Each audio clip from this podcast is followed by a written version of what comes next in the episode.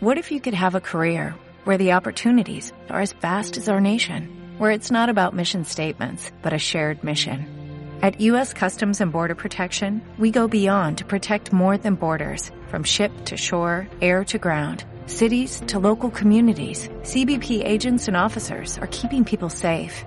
Join U.S. Customs and Border Protection and go beyond for something far greater than yourself. Learn more at cbp.gov/careers. Bienvenidos a Futurosofía. Yo soy Miguel on the road y hoy hablamos sobre un fallo en Matrix, a glitch on the Matrix, un documental de 2021 y sobre la teoría de la simulación. Vivimos en una simulación, el mundo tal y como lo conocemos no es real. ¿Somos realmente dueños de nuestros comportamientos? Sobre estas y otras preguntas reflexionaré en este episodio. Comenzamos.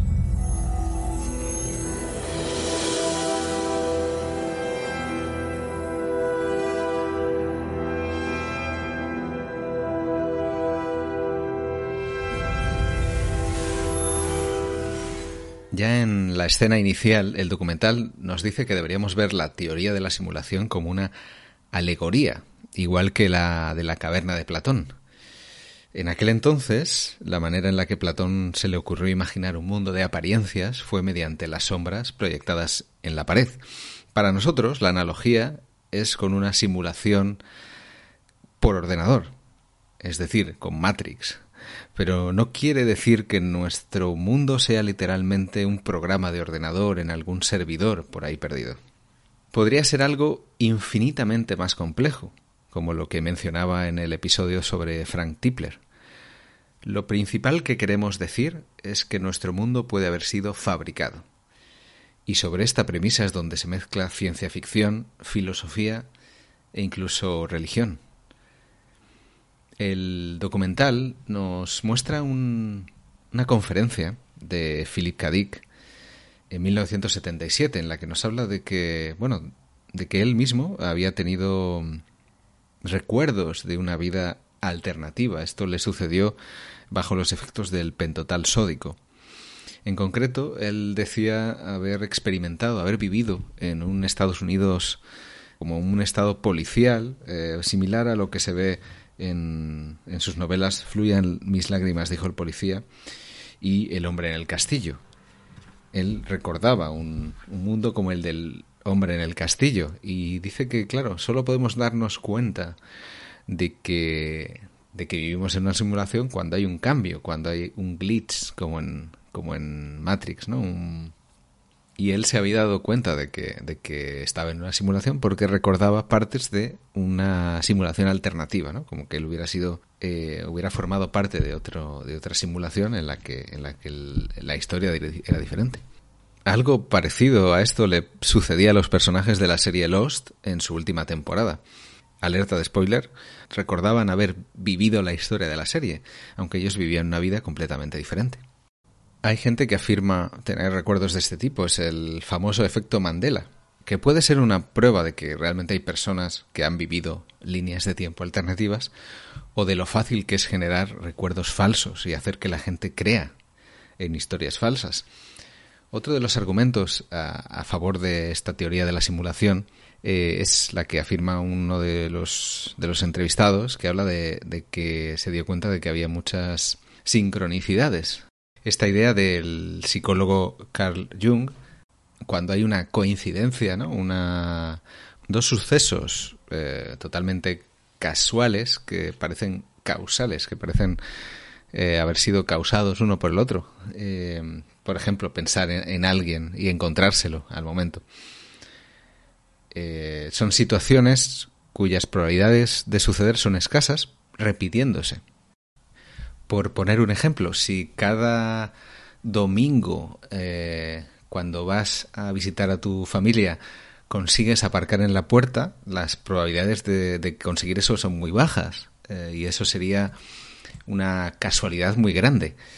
Eh, si justo cuando llegas el coche que estaba aparcado se marcha, eso sí que sería una sincronicidad bastante alucinante.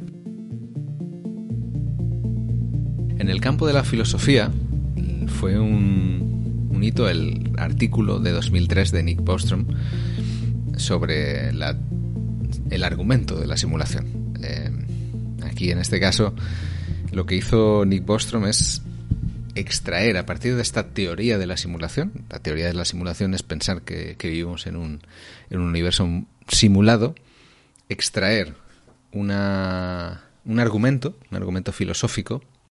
Él mismo es, es honesto al reconocer que la teoría de la simulación ya existía. No en vano películas como Matrix o Nivel, Nivel 13 son de, de 1999. Lo que él hizo fue extraer y refinar este argumento de la simulación. Él lo que pensaba es que nuestra civilización se esfuerza, según avanza las posibilidades de la tecnología, en crear simulaciones cada vez más parecidas al universo real. Y si todas las sociedades avanzadas llegan a un punto de desarrollo en el que son capaces de construir simulaciones tan desarrolladas, tan avanzadas, que son indistinguibles de la realidad, entonces hay muchas más probabilidades de que nos encontremos en una realidad simulada que en el universo original. Recuerdo hace bastantes años en la universidad, un compañero que estaba estudiando informática me contaba que como práctica había creado una especie de videojuego de apariencia muy similar al Pac-Man, en el que unos individuos representados por bolas, por puntos, se iban moviendo por el espacio e iban chocando entre sí. Eh, desde fuera parecía completamente aleatorio. Los puntos parecían moverse libremente, pero en realidad se trataba de una ilusión. Los movimientos de aquellos puntos estaban determinados de antemano aquel compañero estaba convencido de que los seres humanos también nos comportamos exactamente como aquellos puntos, aparentemente con libertad, pero en realidad dentro de un sistema determinista, que somos código. Todo está formado de códigos, eh, nuestro mismo ADN, que es justo lo que los pitagóricos concluyeron sin haber conocido siquiera los ordenadores, eh, solo estudiando la geometría y la proporción. ¿Y si vivimos en una simulación, cómo funcionaría? ¿Cómo está construida? ¿Sería una proyección o una construcción artificial? ¿Tiene límites? ¿Hay niveles como en los videojuegos? ¿Podemos subir de nivel? ¿Hay personajes que son jugadores? Eh, ¿Hay entidades superiores de fuera de la simulación que pueden conectarse e interactuar? ¿Pueden tomar el control de uno de los personajes? ¿Aliens? Eh, Jesucristo quizá es una de estas entidades eh, que, es capaz de multiplicar panes y peces como quien, quien usa un truco en un videojuego? ¿O es que conocer cómo está construida la simulación te permite modificarla a tu antojo?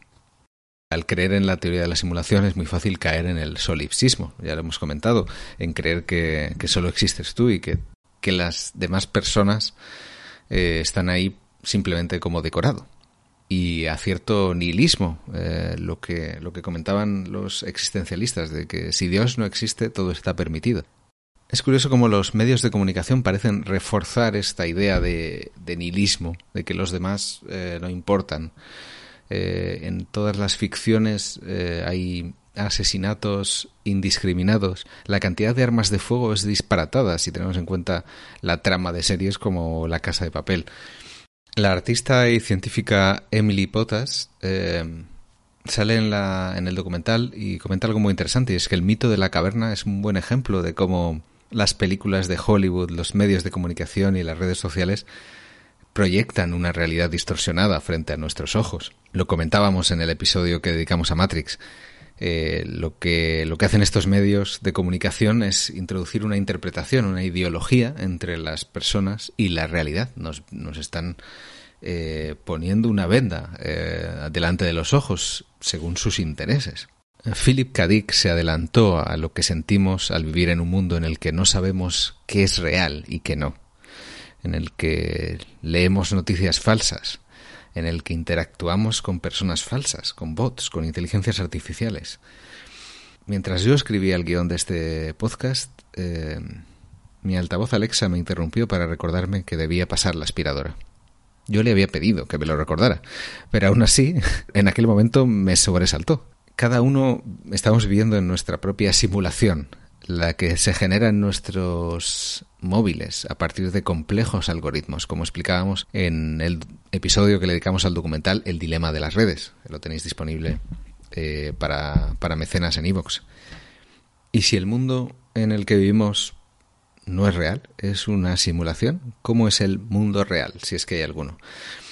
En el documental se entrevista a personas que han tenido una experiencia, no sé si llamarlo cercana a la vida en este sentido, porque es eh, una experiencia de eh, sentir que están en una simulación y de alguna manera trascender y casi estar a punto de salir, pero ellos comentan que, que no hay nada fuera, o sea, no hay una manera de salir. Nosotros estaríamos en un universo simulado, pero nuestra configuración, nuestro organismo, eh, no es solo que esté adaptado para vivir en este universo, sino que es parte indisoluble de este universo. No podemos estar fuera. Es, eh, es algo parecido a lo que sucedía en la serie de, Marvel WandaVision. Al crearse un universo contenido, no puedes extraer nada de allí.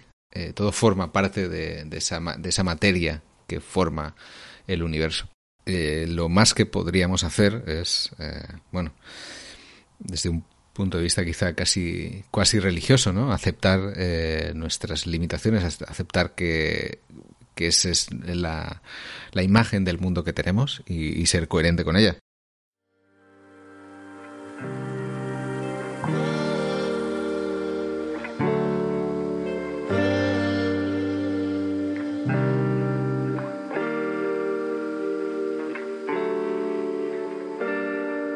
No solo la filosofía, sino que la, física moderna eh, intenta plantear como una de sus explicaciones a algunas cuestiones que no, que no parecen cuadrar mucho con nuestras intuiciones, como la física cuántica, cómo se, comportan las partículas subatómicas, que quizá es, es, es una, un indicio de que vivamos en una simulación. Pero como el propio Nick Bostrom dice, también tenemos que ser humildes eh, en, lo que pensamos uh, de la ciencia. Quizá la mayor parte de lo que sabemos sobre la realidad esté equivocado. Quizá la ciencia ha descubierto y ha acertado en tres cosas importantes, pero hay otras seis que todavía no conocemos y cambiarían por completo eh, la interpretación de estas y la imagen que tenemos del mundo. Por eso, como he empezado y, empieza a decir este documental, pensar que el universo está hecho por ordenador quizá nos sirve a nosotros porque los ordenadores son lo más avanzado que conocemos, pero no tenemos que perder de vista que, que, que quizá eh, eso es una limitación de nuestra, de nuestra mente y las cosas son mucho más complejas de lo que, de lo que podemos imaginarnos. Como decía eh, Douglas Adams, hay una teoría que dice de que si conseguimos comprender el universo por completo, eh, el universo sería sustituido por algo completamente diferente y mucho más complejo y, hay quienes piensan que eso ya ha sucedido. Pues eh, quizá la teoría de la simulación era correcta, eh, pero ahora nuestra simulación ha sido sustituida por otra infinitamente más compleja. Os invito a ver este documental porque la verdad es que tiene planteamientos eh, sorprendentes. Me gusta mucho la manera en la que está hecho con entrevistas eh, por Skype con personas normales. Lo que pasa es que les, les da eh, cierto anonimato al presentarlos como avatares virtuales. Eh, son personajes de videojuego lo que estás viendo en la pantalla y eso refuerza un poco la, la sensación de irrealidad, la sensación de de que quizá esas personas pues son también son avatares o personajes de, de videojuego. Muy pronto eh, van a, va a estrenarse la, la, nueva película de Matrix, una, secuela de, de, Matrix ya en el episodio que, que estuvimos eh, hablando sobre, sobre la película, sobre la primera película de 1999 eh, hablamos un poco también de Animatrix y nos quedó pendiente hablar de las secuelas de las, de las siguientes películas. Y no, y no os preocupéis porque el, cuando grabemos el episodio de, de Matrix 4, de Matrix Resurrections, también le dedicaremos un una pequeña fragmento al principio para hablar de, de las dos anteriores, de las secuelas anteriores. Y podremos todavía debatir y ahondar más sobre, sobre esta cuestión de la teoría de la simulación. Hasta entonces os emplazo, muchas gracias por escuchar Futurosofía y seguid siendo curiosos, seguid cuestionando la naturaleza de la realidad. Hasta pronto.